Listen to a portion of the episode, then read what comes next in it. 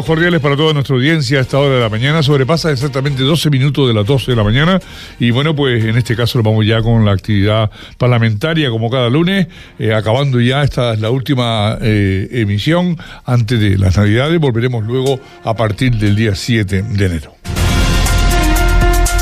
Pero mañana es un día importante, mañana es el día de debate y aprobación de los presupuestos de la Comunidad Autónoma de Canarias, aunque es un día extraño, porque no es, recuerdo que el debate de la de aprobación de los presupuestos, recuerdo cuando, se, cuando duraba tres días, ¿eh? y con las propuestas de resolución y demás, duraban tres días, luego duró dos días.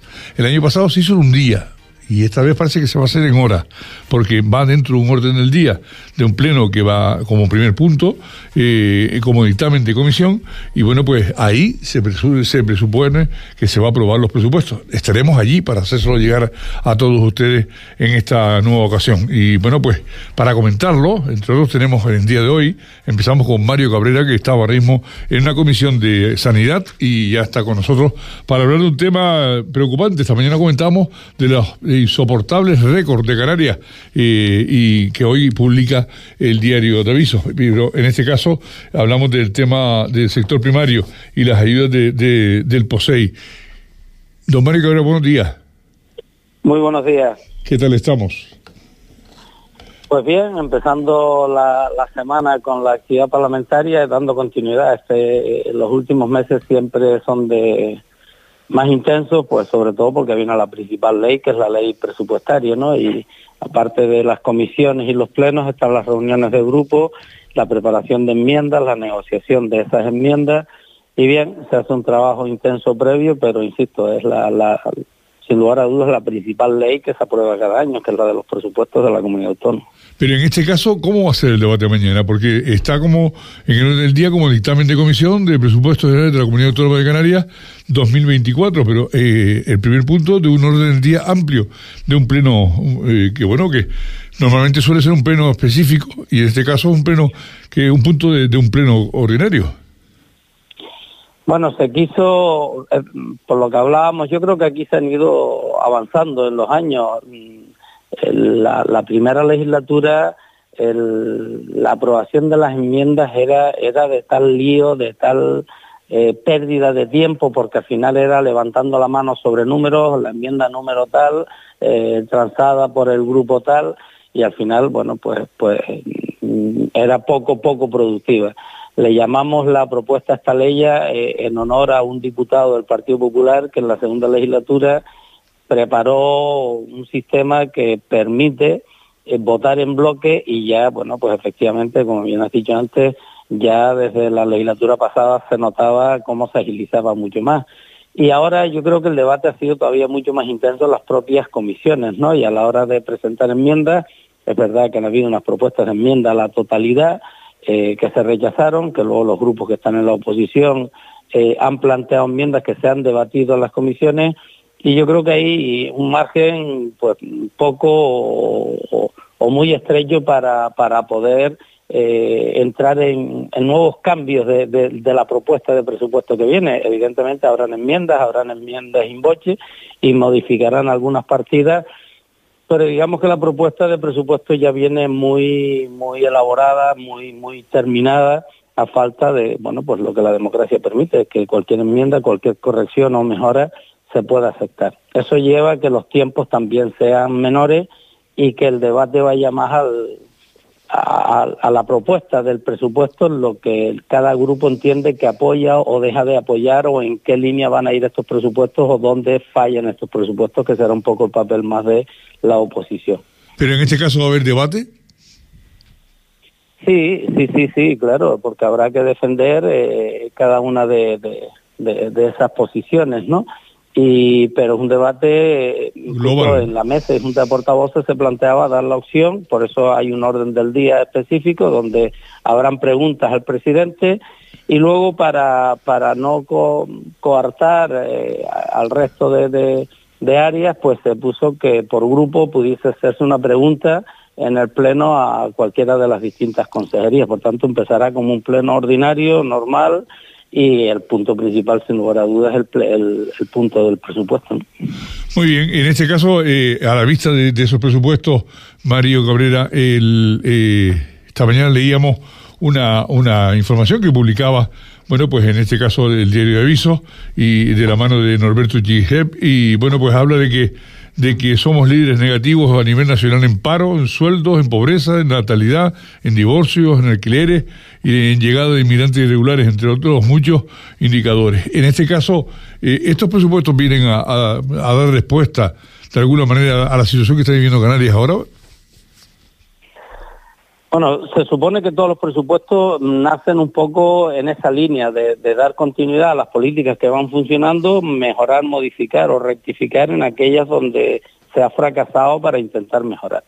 Pero este, este análisis, mm, apenas terminado una legislatura, hace apenas cuatro o cinco meses, yo creo que viene también a ser un reflejo de que aquello que decía el Pacto de las Flores, de que Canarias iba mejor, que liderábamos, que íbamos a pasar a la historia, era solo el relato que tenía el Pacto de las Flores, no era la realidad. Y hoy ellos mismos yo creo que confirman que efectivamente el relato que ellos defendían, Partido Socialista, Nueva Canarias y Podemos, nada tiene que ver con la realidad, porque bueno, la propia enmienda a la totalidad que presentaron estos presupuestos venía a poner en evidencia de que habían cosas que vienen arrastrando más. Este es un presupuesto que puede dar respuesta, este es un presupuesto que crece en la parte social importante es un presupuesto que, sin lugar a dudas, en la parte de sanidad, que es la gran demanda, donde, donde todos pedimos seguir creciendo en cada uno de nuestros territorios insulares, tiene un crecimiento importante. En la parte social ha quedado claro que bueno, este es un presupuesto que se elabora sin tener todavía los datos del gobierno de España, porque a nadie hay que contarle que hemos estado en un proceso electoral que casi todavía eh, no tienen confeccionado lo que debe ser el borrador de, de presupuesto y que falta aportación que llegue del Estado, una aportación que va a mejorar estos presupuestos y que una parte importante va a seguir incidiendo en la parte social y sanitaria de, los presupuestos y de sectores estratégicos, en este caso como el sector primario, que es uno de los que no creció todo lo que eh, debe crecer. Por tanto, es un presupuesto que puede dar respuesta, sí.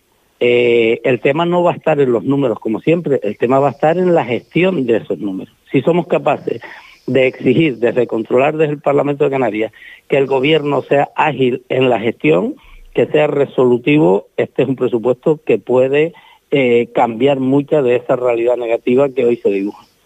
Muy bien, pues en otro orden de cosas, y dentro de todos esos insoportables récords que, habla diario de aviso, y bueno, y que justamente lo, lo comenta, Usted incide también sobre un sector importante, que es en este caso el sector primario, y habla de que el gobierno de Canarias debe adelantar fondos que permitan compensar al sector primario por las circunstancias que afectan a la producción y a los beneficios. En este caso, con los retrasos que hay del gobierno del Estado, bueno, pues ha de ser, y así lo planteaba usted en comisión, ha de ser, y así también lo confirmaba que, que se planteaba eh, el gobierno hacerlo, Narváez Quintero, el consejero de Agricultura, y Pesca, que dijo que los pagos que realmente corresponden eh, a realizar con cargo a este incremento son 4,8 millones de euros y que para evitar retrasos adelantarían los pagos a través de fondos propios del Ejecutivo Canario, que es lo que usted venía a pedirle en esa comisión, adelantar para no tener al sector primario a la espera, ¿no? Efectivamente, el POSEI adicional es un logro en su momento que se le saca a Europa y que eh, se le pide que en la línea que la comunidad autónoma eh, puede invertir y mejorar la ficha mm, europea, que el Estado corresponda exactamente con el 50% eh, igual en la misma medida que hace la comunidad. Eso se ha venido resolviendo mm, en unos años, pero bueno, desde el 2022 se viene arrastrando la parte del Estado que no está aportando. Nosotros hemos peleado y defendido desde la legislatura pasada estas dos cuestiones. Una, que el Estado cumpla con la parte del POSEI adicional y otra, que el Gobierno de Canarias busque partidas de ayudas directas eh, por una coyuntura difícil, porque seguimos pensando que el sector solo le afectó el COVID, pero al sector le ha, ha afectado de una forma importante todos los conflictos bélicos que se han vivido, el de Ucrania y el que se está viviendo actualmente entre Israel y Palestina. Por tanto, toda esa coyuntura, más el coste energético elevado, la subida del combustible, el tema del transporte, eh, ha hecho que la situación del sector primario en, Fuerteventura en especial y, el ganadero y en el resto de Canarias lo esté pasando francamente mal y además se están cerrando negocios. ¿Qué es lo que planteamos? Primero, que sea el gobierno de Canarias el que adelante la ficha, es lo que ha dicho el consejero Narváez. Van a adelantar para que eh, no siga pendiente el 22, el 23 y el 24. Y segundo, han sacado ayudas directas que vienen un poco a, paliar eh, la situación compleja y difícil que tiene el, sector primario.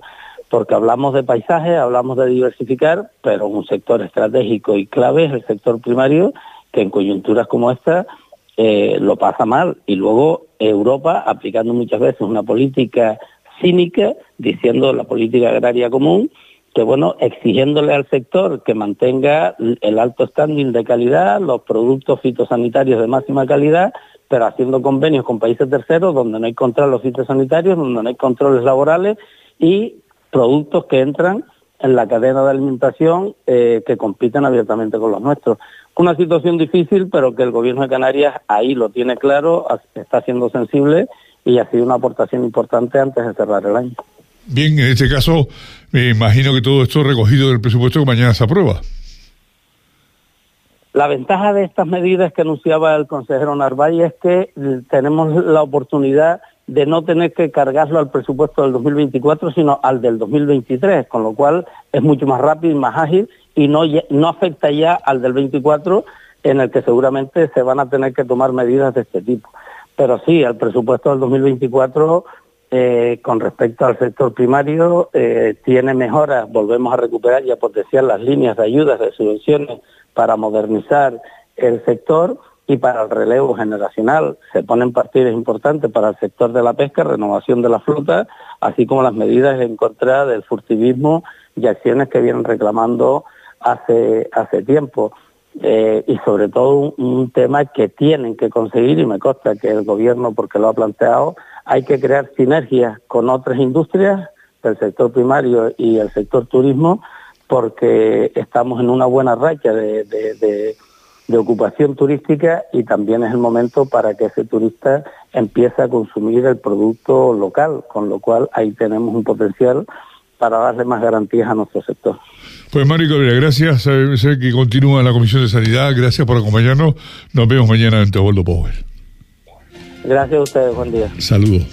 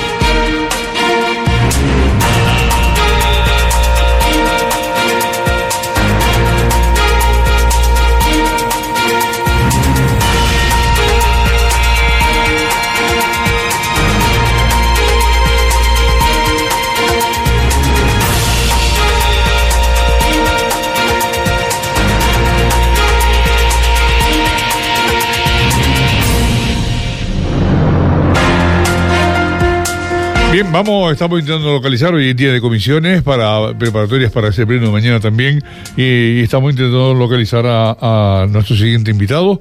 Será en unos minutos, a, partir de las y media. Vamos mientras con una pausa musical y publicitaria y volvemos inmediato.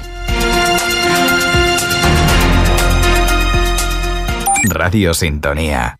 Juntos hacemos la radio. Hay algo bueno, hay algo inconfundible en los jamones embutidos ibéricos de José Le.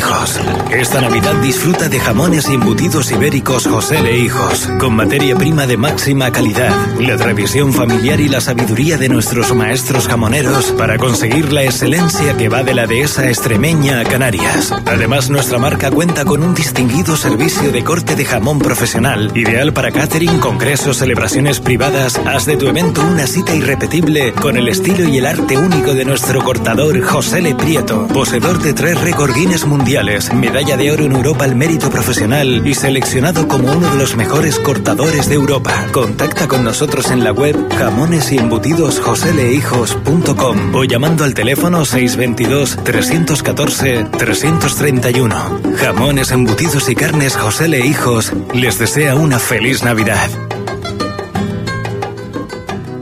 Gracias a mi clínica dental recuperé la confianza para volver a ser el mismo de antes. Mi odontólogo hizo que ahora le sonría mucho más a la vida. Cada vez son más las personas que confían en la clínica dental Corralejo y es que el doctor Jonay Carazo y su equipo de especialistas trabajan en constante evolución para conseguir lo mejor para tu salud dental. Ahora a los servicios de odontología en general sumamos tratamientos de medicina estético-facial de la mano de la doctora Enar de las Heras. Realizamos relleno de labios con ácido hialurónico, plasma rico en plaquetas para el tratamiento de arrugas, cicatrices y para mejorar la textura de la piel haciéndola más jugosa.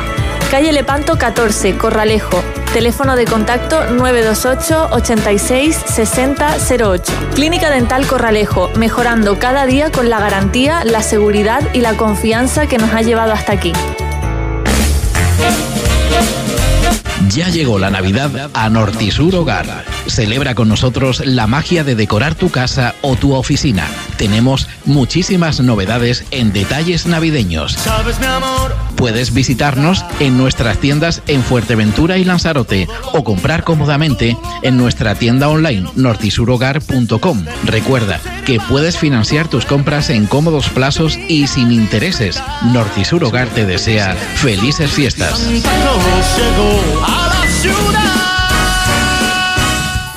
¿Sigues teniendo problemas para encontrar personal de servicios? En Grupo Escobar, sabemos que la buena gestión de un complejo turístico requiere las soluciones integrales eficaces. Por eso ponemos a tu disposición el mayor despliegue de servicios auxiliares. Socorristas, conserjes, jardinería, vigilancia, mantenimiento, limpieza. Servicios profesionales para dar respuesta a hoteles, apartamentos, villas vacacionales, urbanizaciones, comunidad de propietarios, etc. Contáctanos ahora en el 653 58 67 86 y cuéntanos cómo podemos ayudarte. Grupo Escobar. La solución definitiva. La Navidad es momento de soñar y disfrutar, de mezclarnos y volver a creer. Sumamos lo tuyo con lo mío, con la puerta siempre abierta. Y si no cabemos en la misma mesa, nos inventamos una más grande para celebrar y compartir. Llegó Navidad. Juntamos las mesas. Gobierno de Canarias. Felices fiestas. Amiga, me acaban de diagnosticar VIH. ¿Ahora qué hago? Llama al 669 51 2694 y pide cita con Altijai Fuerteventura, que tiene un servicio de asesoramiento sobre salud sexual y nos pueden ayudar. Programa financiado por la Concejalía de Medio Ambiente, Salud Pública, Tráfico y Participación Ciudadana del Ayuntamiento de Puerto del Rosario. Vuelve Maxo Arte Joven el viernes 29 de diciembre a las 7 de la tarde tendrá lugar la gala de entrega de premios en el Centro Insular de Juventud con la actuación de los jóvenes artistas premiados. Reserva tu entrada gratuita en la web ecoentradas.com. Además, como novedad, este año acércate al mercadillo navideño de arte joven Maxo Arte Market del 29 de diciembre al 5 de enero, donde podrás adquirir creaciones únicas realizadas por los jóvenes de la isla. Organiza la Consejería de Aguas, Educación y Juventud del Cabildo de Fuerteventura.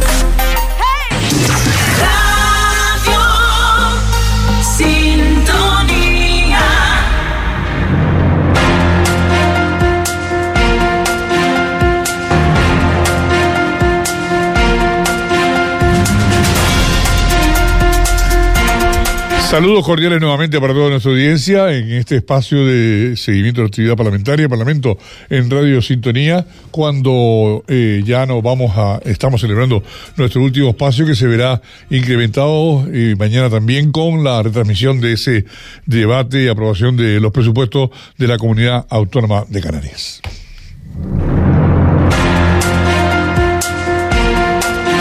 En las valoraciones previas a lo que es el debate de mañana en el Parlamento de Canarias, don, uh, antes nos comentaba Mario Cabrera sobre estos los presupuestos de este próximo año, que ya vienen eh, más que masticados de las propias comisiones, y yo comentaba que, bueno, recordar que antes, eh, sí, con propuestas de resolución y demás, los presupuestos tardaron tres días en aprobarse en la Cámara eh, Autonómica, dos días posteriormente, un día al pasado año, y este año va como primer punto de un orden del día de, eh, variopinto. Eh, en este caso, bueno, pues va, se va reduciendo los tiempos de debate y por tanto ya los presupuestos vienen debatidos eh, ampliamente, así como las enmiendas de la propia, la propia comisión de presupuesto. Don Luis Campos, de, de, de, en este caso de Nueva Canaria, bloque canarista, eh, asegura que los presupuestos canarios de este año, para el próximo año 2024, son la, una antología del disparate. Don Luis, buenos días. Muy buena. ¿Qué tal estamos? Pues mira, bien, preparados para este último pleno eh, del año, como bien comenta, donde se unifican varias cuestiones, pero donde el tema más relevante sin duda alguna será la aprobación definitiva de este presupuesto que hemos combatido, que hemos criticado. Decimos que es un, una antología del disparate por numerosas cuestiones. Primero porque son los presupuestos que consuman un engaño masivo por parte de este gobierno que una de sus medidas estrella, no una de sus medidas estrella, la medida estrella era la bajada del IFIC del 7 al 5% y se constata en estos presupuestos que fue un engaño, como nosotros denunciamos en la campaña electoral. No era posible hacerlo, salvo que asumieran los recortes que eso implicaría, más de mil millones de euros en recortes en los servicios públicos. Bueno, una vez que entraron a gobernar, descubrieron que era verdad lo que nosotros decíamos. Ellos no desconocían esa cuestión y por tanto hemos denunciado ese, engaño, ese engaño claro al conjunto de la ciudadanía en, en, época electoral. Nosotros no lo hacemos y fíjese que somos conscientes de que no hablar de bajadas de impuestos precisamente no es lo más popular para ganar elecciones, pero lo que no vamos a hacer es engañar a la gente para nada más llegar al gobierno y cumplir esa medida. Un presupuesto que además crece como nunca antes en la historia, falseando la regla de gasto establecida por la IRES como una recomendación del 3% y que la propia IRES ha denunciado que en el caso de Canarias, que aunque dicen que es el 3%, en realidad eh, es el 6%. ¿Cómo han trucado esta, este incremento de la regla de gasto? Pues diciendo que la ejecución del presupuesto del año 2023, este en el que estamos, va a alcanzar un, un nivel de ejecución absolutamente récord de eh, más de 11.070 millones de euros, un, más casi un 97% de ejecución presupuestaria. Eso no se consigue prácticamente nunca en ninguna administración y en época, digamos, en año electoral menos, porque como usted sabe, pues a partir del mes de marzo el gobierno eh, saliente está en funciones y el entrante hasta mediados de julio, casi septiembre en realidad, no está en condiciones de ser operativo.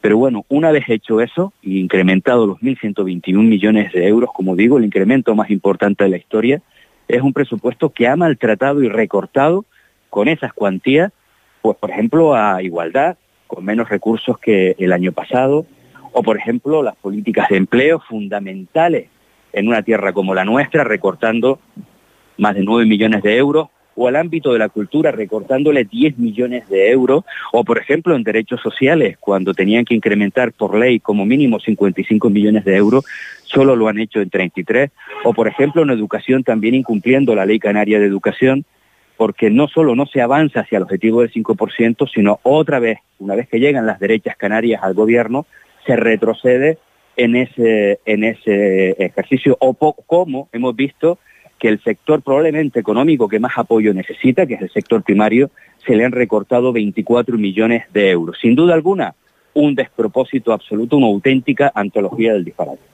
Bien, pues mañana eh, no se resta con el formato que se va adoptando ¿No se resta eh, de alguna manera el conocimiento de la ciudadanía? Yo creo que sí, un poco. Es cierto que el, el, número de minutos de intervención sigue siendo el mismo que en los últimos años. Eso no, no ha variado, al menos desde que yo estoy. Digamos, eh, hay un momento mm, previo a este, que es el debate de las enmiendas a la totalidad, que ahí se dedica más tiempo, digamos que es la intervención más política de confrontación del presupuesto en un primer momento. Y, a partir de ahí es cierto que ya hay otros espacios, la ponencia, luego está la comisión, donde se van debatiendo y se termina en este último. Es verdad, en detrimento, digamos, de, de esa, de, de, esa sensación que pudiera parecer que se le está restando protagonismo, que hemos logrado algo muy importante, que la tecnología también en esto nos ayuda.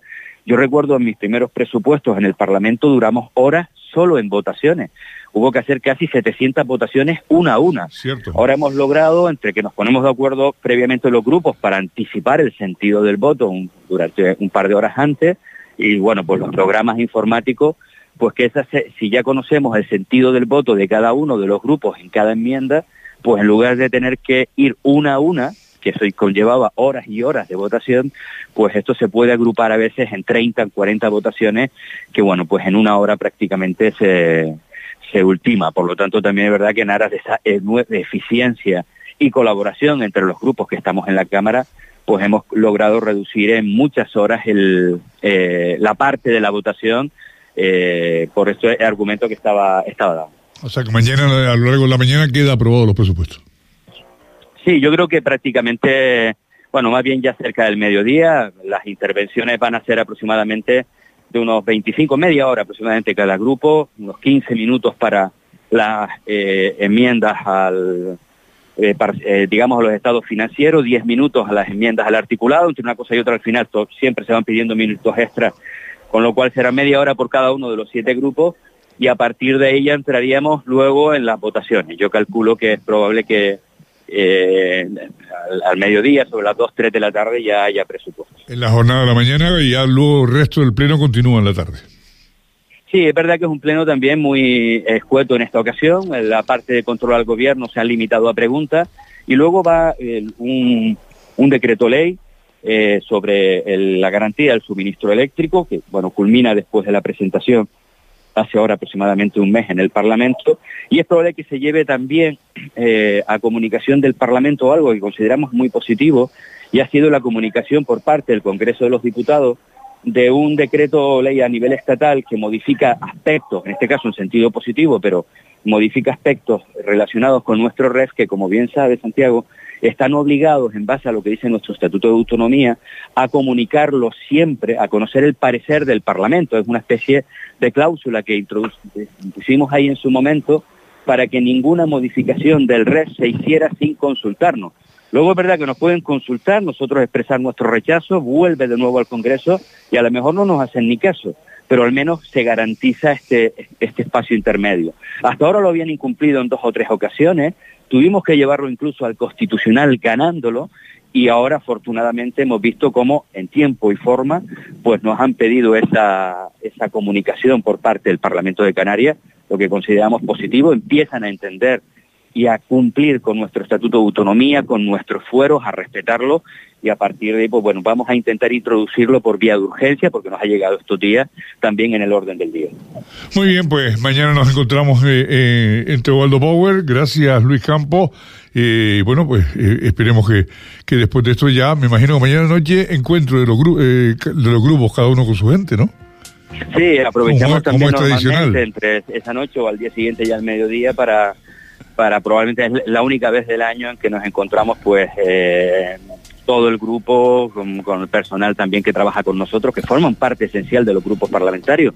Pensamos siempre en los diputados y diputadas, pero hay un equipo detrás de gente muy, muy importante que nos ayuda a la labor, que nos ayuda a orientar nuestras políticas, a cualificar las, las propuestas y bueno, aprovechamos también como la mayoría de, de, personas, de empresas pues para y de familias pues para encontrarnos. Al final somos una familia también dentro de cada uno de los grupos e incluso eh, en más de una ocasión nos hemos visto varios grupos juntos porque afortunadamente nuestro Parlamento, más allá de que defendemos con pasión y con fuerza a cada uno nuestras posiciones, la, la relación es muy, muy buena con independencia del color político. Sin y seguramente nos veremos allí mañana, Santiago, y que- esto quiero expresarlo y lo hago siempre de manera personal, un agradecimiento a Radio Sintonía, porque en todos los años que yo llevo, la única emisora que de manera constante ha estado siempre en el debate de Estado de la Nacionalidad y el Estado de- y en el debate de presupuesto son ustedes y bueno, pues yo creo que eso también hay que reconocer. Muchas gracias, saludos. Mañana sin duda nos te- tendremos tiempo para dar un abrazo y desearnos lo mejor para esta eh, próxima fecha. Saludos, Luis. Un saludo. Hasta días. siempre. Nos quedamos con una pausa musical y publicitaria y continuamos porque después de este espacio de Parlamento, bueno, pues tendremos la oportunidad de tener aquí a Samuel y su ayudante, eh, Santiago, lo tendremos con otra mirada, el espacio que realiza Adifuer. Saludos.